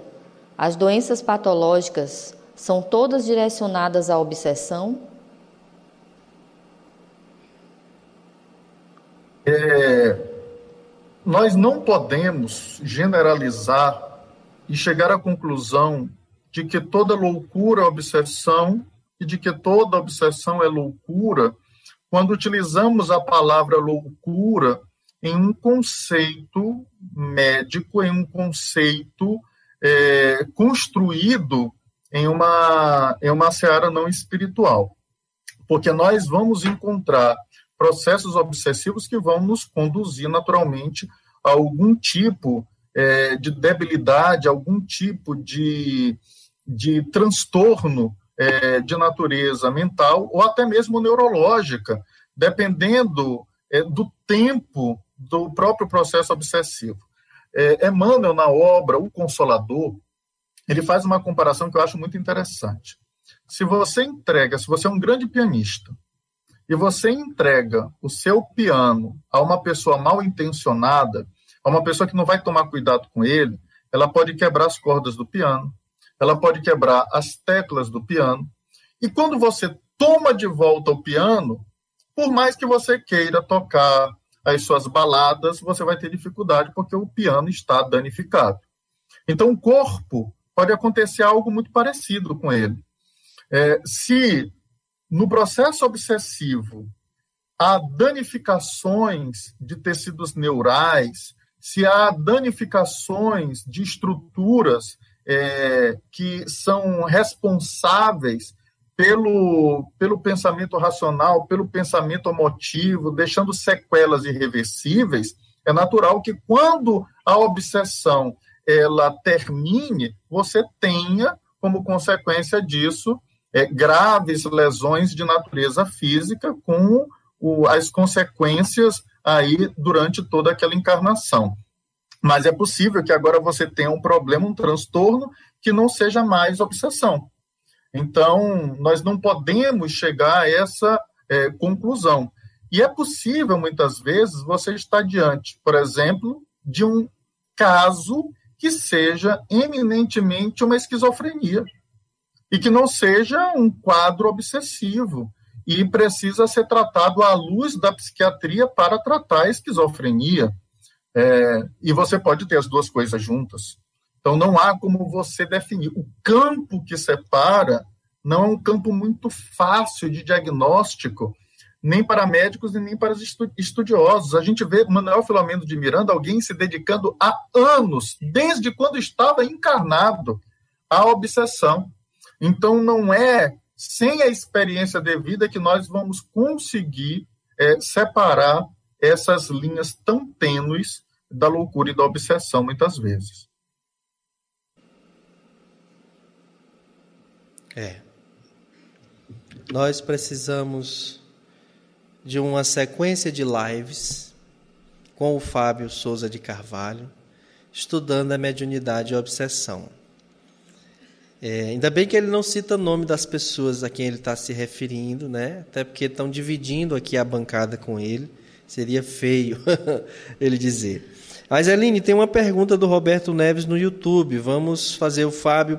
Ele nos concedeu, gente, nós vamos até meia-noite. Perguntei à, à meritíssima esposa dele se poderia, ela disse que sim. Então vamos até meia-noite. Faz a pergunta para o Fábio. O Roberto, ele diz, é, efetivamente, que todas, as, que todas as nossas imperfeições podem nos tornar receptivos ao processo obsessivo. Dentro da obra de Manuel Filomeno de Miranda, qual ele destacaria como a mais usada na obsessão? É, só me, me perdoa, porque eu, eu, tive que ter uma rápida desatenção. Tu poderias re repetir a pergunta para mim? Efetivamente, que, toda, que todas as nossas imperfeições podem nos tornar receptivos ao processo obsessivo. Dentro da obra de Manuel Filomeno de Miranda, qual ele destacaria como a mais usada na obsessão? Pelo que nós acompanhamos das obras das obras do Manuel Filomeno de Miranda, tem duas que são muito graves e muito importantes, que seriam uh, o sexo, e aí a gente vai ver esse problema na, na seara sexual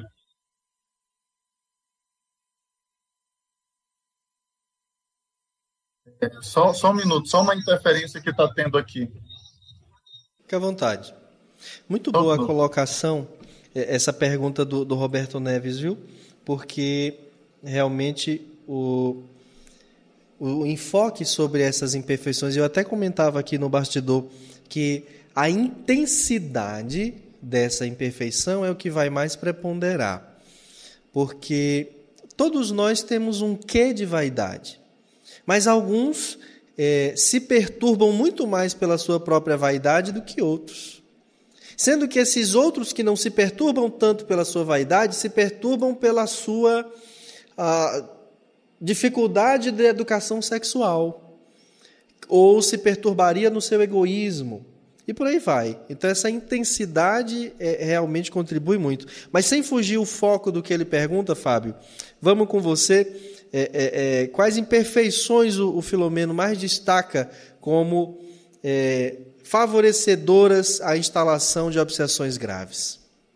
Então, nós, como falávamos, a gente vai encontrar o problema do sexo em sexo obsessão, a gente vai encontrar é, em tormentos da obsessão, a gente vai encontrar em loucura e obsessão, mas a gente também vai encontrar isso que o, o nosso querido Samuel já falava, o problema da vaidade, né, um problema também muito grave é, dos processos obsessivos.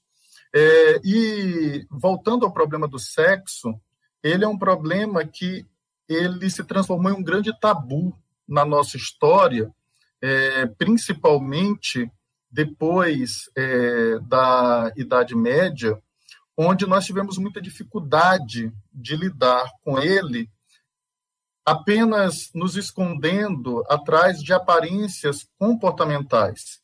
E essa identificação feita por esse problema sério por parte de Sigmund Freud trouxe é, grande preocupação da psicanálise, da psicologia, a fim de encontrarmos uma linha de equilíbrio saudável é, dentro desse processo. Então, isso malbaratou é, muitas famílias, gerou muitos processos complexos, inclusive entre espíritas, porque muitos de nós é, estamos aqui, mas já experienciamos é, outras searas religiosas e dentro da igreja, muitas vezes mergulhamos é, nesses equívocos graves do problema do sexo ao ponto de Manuel não só incitar de forma dispersa em diversas obras, se dedicar a uma obra específica sobre o problema, mas sem retirar outros tão graves. Ah, então a gente vai encontrar também problemas do carnaval ligado também ao sexo, também a, a, a drogadição, a adicção, mas também encontraremos o grande problema da vaidade dentro dos centros espíritas, como é, esse novo, esse novo tipo de obsessão mais sutil, quase imperceptível, onde nós não nos percebemos teleguiados por espíritos inferiores, levados pela nossa própria vaidade. Então, a gente vai encontrar é, um conjunto de imperfeições, mas eu elencaria é, essa questão da vaidade, do egoísmo e do, do orgulho em um grupo, e os problemas de natureza sexual em outro grupo, que vão tocar, é, se eu fosse resumir, no materialismo, ou seja, na ideia do prazer, do gozo, que vai entrar o problema da droga e outros problemas atinentes. Excelente, muito bom. Muito bem colocado. Nós estamos chegando ao final da nossa live é, ainda temos algumas considerações a fazer, porque você falou a questão do sexo, mas é logo de cara primeiro, o primeiro desafio no Trilhas da Libertação. É, o médium, um médium de cura, não é? E são os primeiros desafios que ele precisa enfrentar é justamente nesse campo. Mas eu queria perguntar a você, Fábio, qual é qual é a, a gente assistiu juntos o filme do Divaldo lá em Brasília. E você chorou da, da hora que anunciou o filme até a hora que terminou, que é um médium notável. Mas eu queria perguntar daquilo que a gente tem visto do Divaldo, da história de vida dele retratada no cinema com muita fidelidade, porque ele, ele também foi consultado e acompanhou o que ali foi posto. O que você consegue ver das lições que Filomeno dá de uma educação mediúnica na conduta do Divaldo? Eu acredito que uma das lições mais importantes que eu vejo é a capacidade do médium em ser fiel ao seu anjo de guarda. Essa é uma proposta inicial apresentada em O Livro dos Médiuns, por Allan Kardec, quando ele fala da formação dos médiuns e como é importante os médiuns neófitos é, eles darem muito ouvido aos seus anjos de guarda no processo inicial do desenvolvimento da mediunidade e como os em, em, vários casos apresentados pelo Manuel Filomeno de Miranda já havia estabelecido grande ruptura de percepção do obsidiado com esse anjo de guarda. Isso sempre me chamou muita atenção em relação ao Divaldo e ao Chico o respeito, o ouvir o mentor espiritual era algo que era colocado acima dos próprios desejos, das, dos próprios interesses pessoais.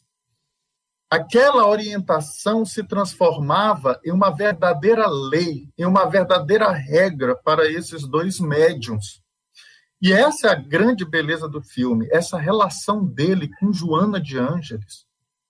Se ela falava, não havia ali nenhuma vaidade que conseguisse superar a autoridade daquele espírito tão respeitado por ele. E que se nós respeitássemos e ouvíssemos com mais afinco os nossos anjos de guarda, nós não cairíamos e nós não estaríamos tentando nos levantar de quedas tão escabrosas de problemas e erros tão inconfessáveis quanto aqueles que nós trazemos em nossos currículos e que muitas vezes ainda trazem traumas, ainda trazem estados de culpa e que geram processos obsessivos os mais diversos, porque ainda temos muitas pessoas nos procurando atrás de vingança, atrás de um ideal ainda equivocado de justiça.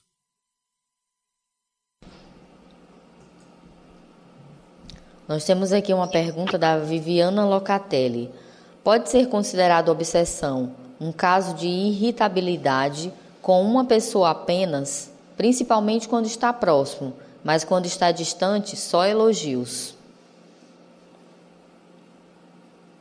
É muito difícil, nesse aspecto, nós definirmos que isso seja um processo obsessivo, porque isso pode ser uma característica do indivíduo, uma imperfeição dele que ele precise vencer. É natural que ele possa estabelecer vínculos com espíritos que pensem como ele, que estejam na mesma sintonia, mas que não necessariamente estejam dominando para ele agir assim. Às vezes é uma característica dele mesmo. Ele é irascível. Ele precisa trabalhar essa irritabilidade. Ele precisa trabalhar essa ira. É, às vezes o espírito que é, ele se vincula tem menos ira do que ele mesmo.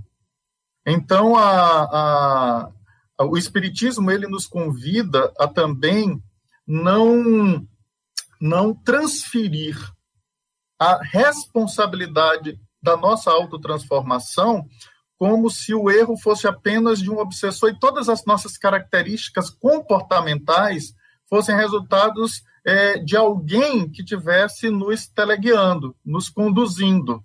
É, essa é ideia, muitas vezes, que a gente traz é, mitológica é, do demônio, quando a gente assim, olha, cuidado que o demônio tenta. Ah, mas isso foi o demônio. Ah, mas isso foi um espírito obsessor. Não, às vezes somos nós mesmos que somos é, egoístas, tem que ser do nosso jeito, se não for do nosso jeito a gente se irrita, e que são desafios da reencarnação. É. Tem uma pergunta aqui do Roberto Aline. Vamos fazer? Até meia-noite tem muita pergunta para o Fábio responder. Constatado que uma pessoa obsidiada, além de se submeter a um tratamento espiritual, precisa se submeter também a um tratamento psiquiátrico. Os medicamentos receitados pelos, pelo psiquiatra podem servir de barreira para a intervenção dos espíritos benfeitores que pretendam auxiliar o obsidiado? É, em absoluto. Seria o mesmo que imaginar que ah, o nosso contato espiritual com os desencarnados dependessem de algo material. E, e, nós temos o contato com o mundo espiritual todas as vezes que dormimos. Todas as vezes que dormimos, estamos em contato com o mundo espiritual. Independentemente dos remédios que tomamos. Porque se isso fosse uma verdade com os espíritos sofredores, seria uma verdade também com qualquer um. É, às vezes, imagine eu não estando obsidiado, mas tendo que tomar algum tipo de remédio psiquiátrico, agora não tenho mais contato com meu anjo de guarda. Agora não tenho mais contato com os espíritos superiores. Esse contato é mente a mente. Esse contato é espírito a espírito. Eu posso estar no corpo físico aos frangalhos. O corpo pode estar sendo medicado com todo tipo de droga, mas se o, se o espírito ele consegue no mundo espiritual ou em estreito desligamento do corpo físico se ligar com o mais alto, ele obviamente receberá todos os benefícios dessa vibração mais elevada que ele conseguiu alcançar através do pensamento. É, e às vezes a gente imagina que o pensamento ele depende do cérebro. E na verdade o cérebro ele é muito menor do que essa capacidade espiritual de pensar. O pensamento é um atributo do espírito e não do corpo. Ah, o pensamento é um atributo do espírito. Tanto que, mesmo sem corpo, quando a gente desencarna, a gente continua pensando. E ali o remédio não faz mais diferença nenhuma. Então, o mais importante, se a gente, por exemplo, tiver um pensamento é baixo e sem remédio nenhum que nos afete, a gente não vai estar vinculado a nenhum espírito superior, só os espíritos sofredores. Por isso que o elemento principal ele não é material, ele é espiritual. Tá? Os, os medicamentos eles são incapazes de nos impedir de nos ligarmos a Deus. Eu só queria fazer um adendo, Fábiozinho, se você me permite.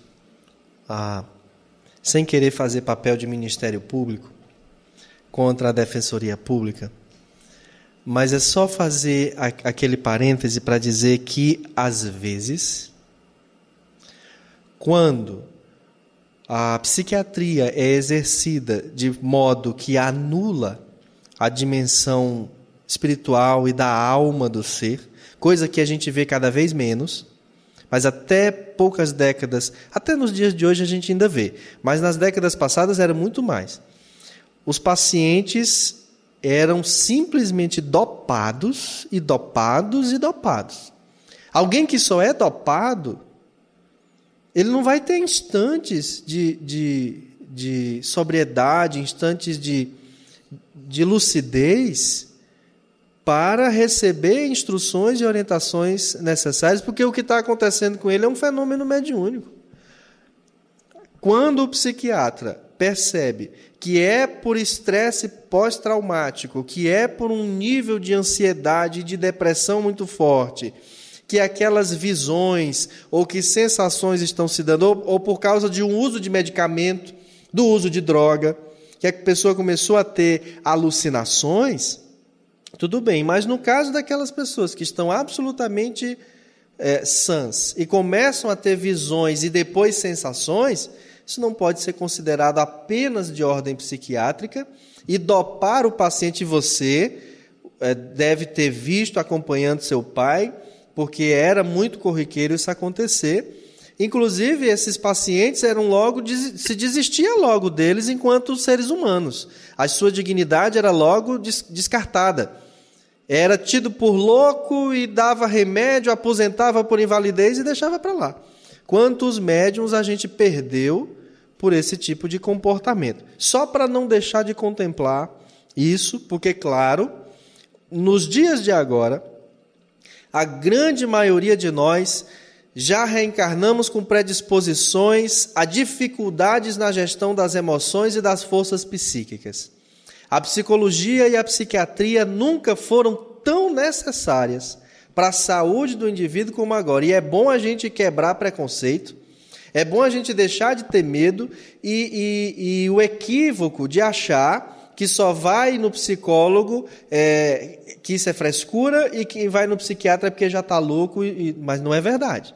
A bem da verdade, todos nós, em algum instante da vida, precisaríamos desses dois profissionais para ajudar a dar uma puxada de volta para o caminho, de volta para o caminho. Mas tem, uh, Fábio, eu brinquei com a história da meia-noite, nenhuma das vezes você sorriu. Então é porque não quer ir até meia-noite. mas, mas, tem uma pergunta aqui que é muito interessante de, de nós fazermos e, e, não podemos deixar, porque talvez seja a mais importante da noite, porque é o que mais a gente vê, você é sabedor disso. É, Eline Falcão. A pergunta é da Cássia Santos.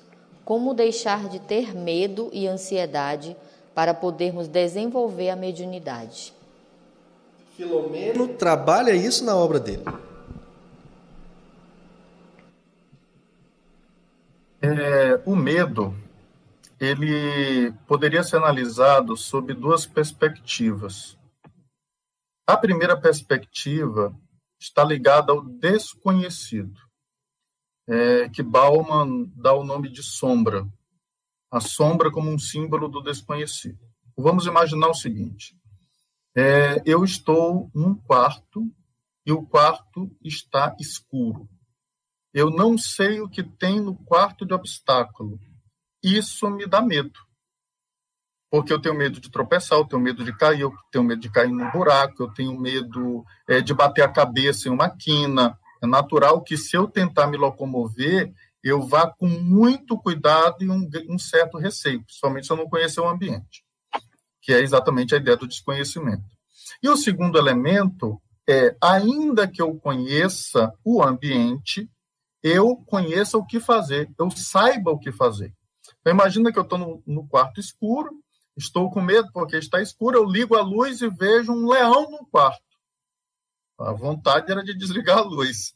Parece que eu estava melhor com a luz desligada do que ela ligada.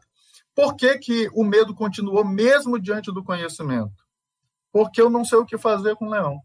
Se eu fosse um hábil adestrador de leões, ah, não, isso aqui é comigo, agora eu estou mais tranquilo, porque eu sei o que fazer. Então, a mediunidade, ela pode ser analisada sobre essas duas dimensões.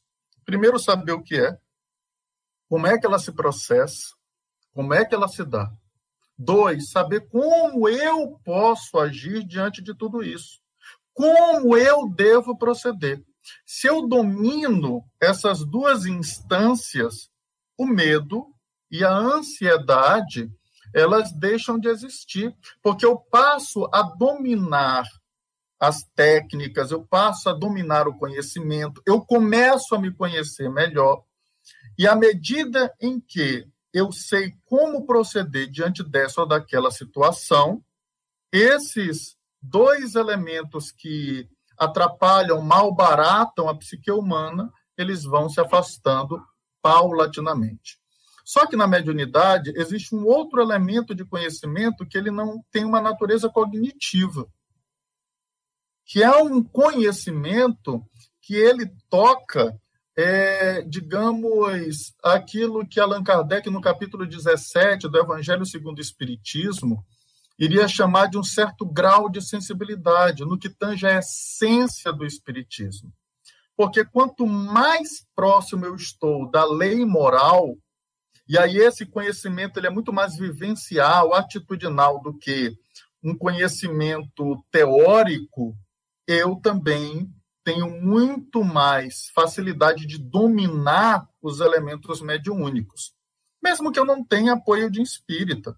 A gente vai encontrar na história é, pessoas como, como Teresa Dávila, que, em razão dessa aproximação de Jesus através da vivência das leis morais, era muito mais assistida por espíritos elevadíssimos que afastavam também por esse conhecimento vivencial dos medos e da ansiedade de lidar com a própria mediunidade. A mediunidade era uma bênção. Olha como é uma bênção ouvir e ver o Cristo. Olha como é uma bênção ouvir Emmanuel e assim sucessivamente. Muito bom, Fábiozinho. Você é mesmo uma beleza. Mas me chegou aqui uma crônica em sua homenagem e eu preciso lê-la. Felipe, eu quero uma música de fundo, desde que não seja a Bela e a Fera, por favor.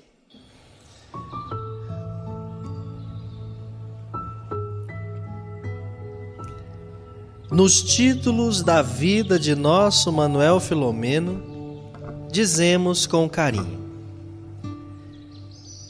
Nas tramas do destino, a nossa Parnaíba te conheceu, Fábio. Para que grilhões fossem partidos, advindos da tua sabença, e para que os conhecimentos dos bastidores espirituais nos fossem aclarados com as tuas reflexões, apesar que muitas de nossas fronteiras das loucuras e nossos painéis da obsessão nos deixassem atordoados e muitas vezes entre temas da vida e da morte. Porém, os benfeitores, através de tua fala, vêm apaziguar os nossos tormentos, em que muitos são ligados ao sexo e à obsessão, devido às influências entre os dois mundos que estamos intercambiados, e que alguns de nós nos envolvemos até em transtornos psiquiátricos e obsessivos. Mas aqui externamos nosso carinho pelos seus registros em que nos permite o reencontro com a vida nas nossas trilhas de libertação. Tendo a certeza da alegria de Ismael pela mensagem que transmite em auxílio do próximo nessa transição planetária, aliviando nossas perturbações espirituais com os desafios e bênçãos da mediunidade Desejamos, portanto, que Jesus o retribua sempre no amanhecer de uma nova era. Antônio de Oliveira Cacau, Júnior Bial. Ele citou todas as obras do Filomeno, viu, Fábio? Em homenagem a você. Tu já tá chorando, rapaz? Se comporta. Será possível? Vou mandar para você a crônica do nosso Cacau. Parabéns, Cacau. Não me admira que você escreva um texto assim. Você sabe que é uma pessoa sensível e por quem nós temos muito carinho e respeito. Fábio, já dá para falar? Meu amigo, é, muito embora eu reconheça que eu não mereça tal homenagem, a não ser que ela tenha sido escrita com amor próprio, um amor profundo do cacau para estimular alguém que ainda está preso nas tramas da obsessão. Mas é, ela é profundamente inspiradora para, para mim em especial e acredito que para todos nós, porque todos nós já tivemos momentos difíceis, momentos em que pensamos em desistir. Todos nós atravessamos algum tipo de intempéria na grande viagem no mar da vida, em que as nuvens pareciam cobrir as estrelas. Todos nós já vimos, ao longo dessa embarcação e dessa viagem por este mar, os monstros que só existem nos contos dos pescadores. Mas, se esses momentos foram tenebrosos, sempre uma esperança de que depois da tempestade sempre vem a bonança. Que depois da escuridão da noite ninguém pode vencer a aurora. E eu sei que para todos aqueles que vivem as tramas da obsessão, porque eu também já vivi, eu também já estive nesse estágio de não encontrar as estrelas, mesmo sabendo que elas estavam depois das nuvens, mas eu não conseguia vê-las mas a maior das estrelas apareceu no alvorecer do dia. Sempre amanhece. Sempre vai amanhecer. Isso aí, Fábio. Muito obrigado pela sua participação conosco. Deus haverá de retribuí-lo. Mas antes de você ir embora, fica aí até o finalzinho. Eu quero pedir a nossa Beatriz para suas considerações finais. É, diante de tanto conhecimento que de, de certa forma nos esclarece. Com certeza, muitos dos que estão assistindo é, conseguiram ter um olhar mais amplo, né, diante das situações que que vivenciam.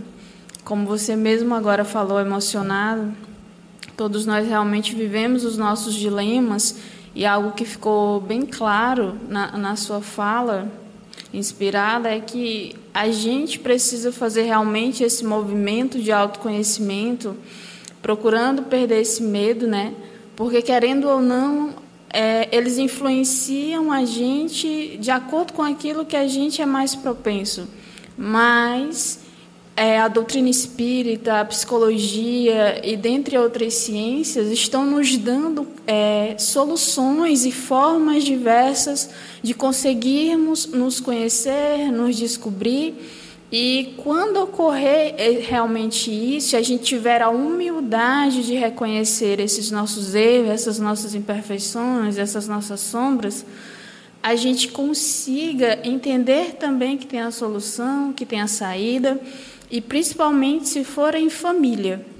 Porque, querendo ou não, dentro da família que trazemos as nossas mazelas, as nossas dores, um ou outro passando por aquele processo, e a gente que tem o conhecimento da doutrina espírita, que tem o conhecimento do evangelho, que é o grande, vamos dizer que médico e desobsessor, que nos ajuda, que nos conforta, que nos consola, temos essa missão de levar esses ensinamentos para dentro da nossa casa, aplicando primeiro na nossa vida, no nosso íntimo, e conseguindo realmente sair dessas tramas, desenrolar, ter o auto-perdão, o perdão mútuo, porque querendo ou não, todas as virtudes, tudo aquilo que a gente tem de bom está dentro em potencial.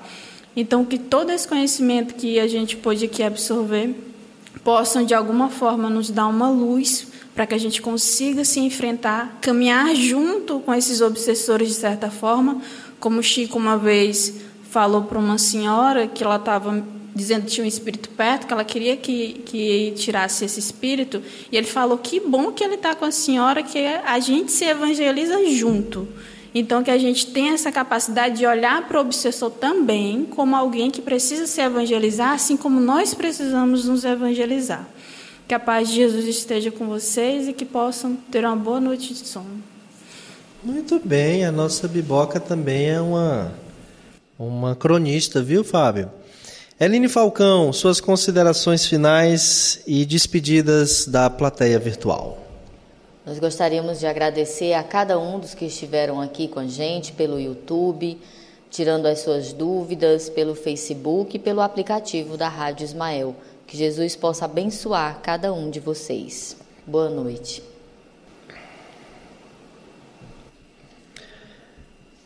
Que maravilha de live! Para mim foi a melhor. De 1 a 10 valeu 10 com louvor. Fábio foi brilhante, esclareceu de forma tão didática a profundidade desse tema.